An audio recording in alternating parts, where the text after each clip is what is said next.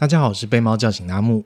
在影片刚开始呢，我想问各位一个问题：如果今天无条件给你一笔钱的话，你会想把钱用在什么地方呢？是去吃一顿好吃的，还是买一只 iPhone 呢？在美国旧金山的非营利组织 Miracle Message，他们推行了一个这样的方案，每个月无条件提供给无家可归的街友一笔钱。让他们自行决定如何去运用这一笔钱。首批参加计划的总共有十五名街友，每个月提供给他们五百美金，为期半年。在后续滚动式的修正计划后，总计有超过一百名的街友接受为期一年，每个月七百五十美金的无偿资金提供。那么，这些街友都把钱花费在什么地方呢？在计划施行了半年之后的统计发现，这些街友的每月花费中有三十七 percent 用于购买食物，二十 percent 呢则是用在租屋，十三 percent 用在交通，十二 percent 用在购买衣服，六 percent 用于医疗费用，还有十四 percent 其他的花费。这些街友把大部分的金钱用于支付食衣住行这些基本生活开销。这项计划最大的发现是，过去我们常常会有一个预设立场，担心这些接受补助的人呢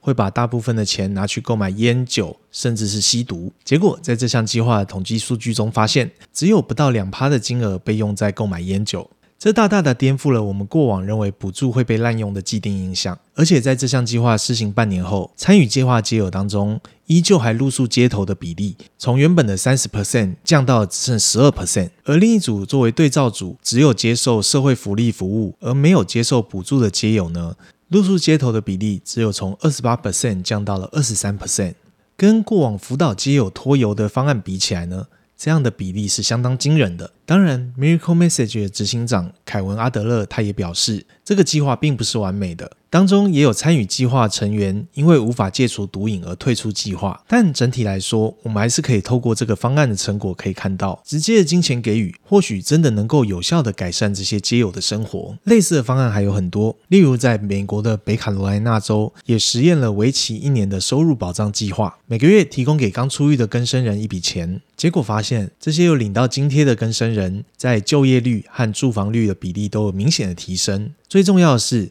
在一年的计划结束之后，他们没有任何一个人因为再犯而入狱。二零零九年，伦敦的社福组织 Broadway 也施行了一项计划，针对十三名长期露宿街头的街友，提供给他们一笔三千英镑的零用金。他们可以跟计划的顾问讨论如何使用这笔钱，也可以自行决定钱的用途。结果一年过去，这些街友相当节俭，平均每个人只花了大约八百英镑。这些钱呢，被用来支付贷款、房租。或者是像购买手机、助听器等等这些他们生活中需要但是买不起的物品，也有人参与了职训课程，或者是到勒戒所勒戒。最终有九名街友完全脱离了街头，有了自己的住处。其实呢，这些实验的最终目标都是为了验证一个被讨论已久的政策是否可行，那就是全民基本收入，又被称作无条件基本收入。简单来说，这项政策就是让所有的国民不设任何条件，没有资格限制。每个人都可以在固定的期间领到一笔钱，保障每一位国民都能够领到足以维持基本生活需求的补助。这个概念最早出现在一五一六年出版的著作《乌托邦》，而近期呢，则是在二零二零年的美国总统大选当中，华裔候选人杨安泽所提出的全民基本收入政策——自由红利。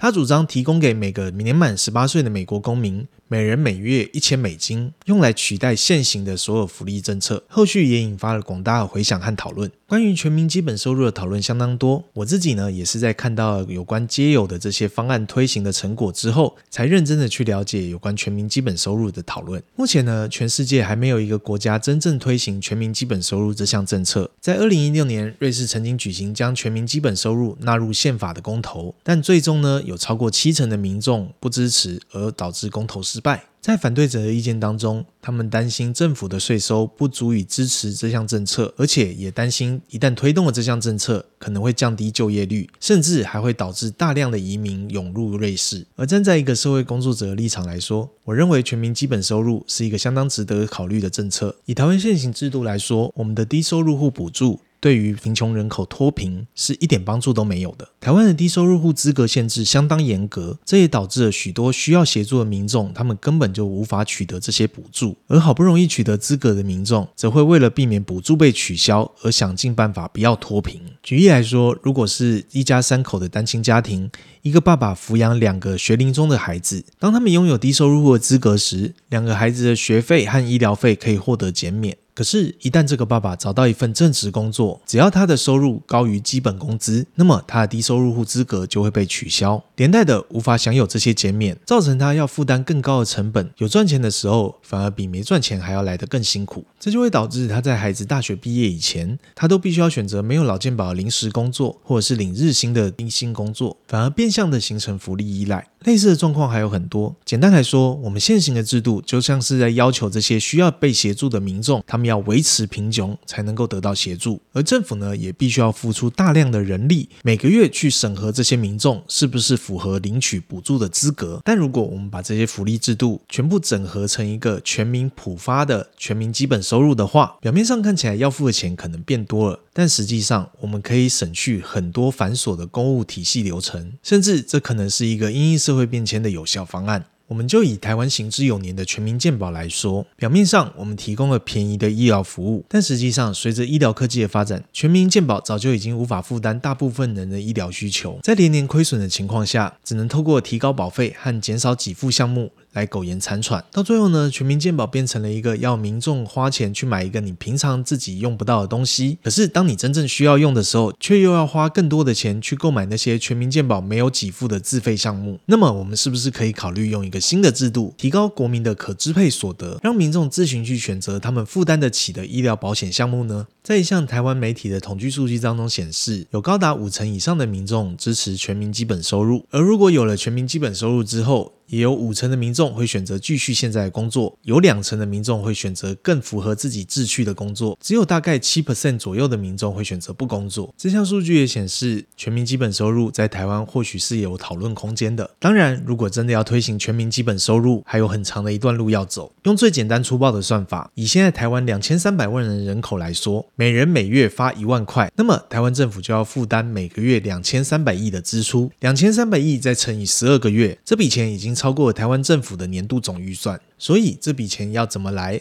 怎么发，还有很多的讨论空间。然而，在经历了疫情之后，再加上 AI 科技的发展，很多的产业和经济结构都出现了变化。透过这支影片，我想可以邀请大家一起来思考，或许在不久的将来，全民基本收入是可以考虑的一个新方向。今天的分享就到这边，喜欢我们的影片，请记得订阅我们频道。那我们就下次再见，拜拜。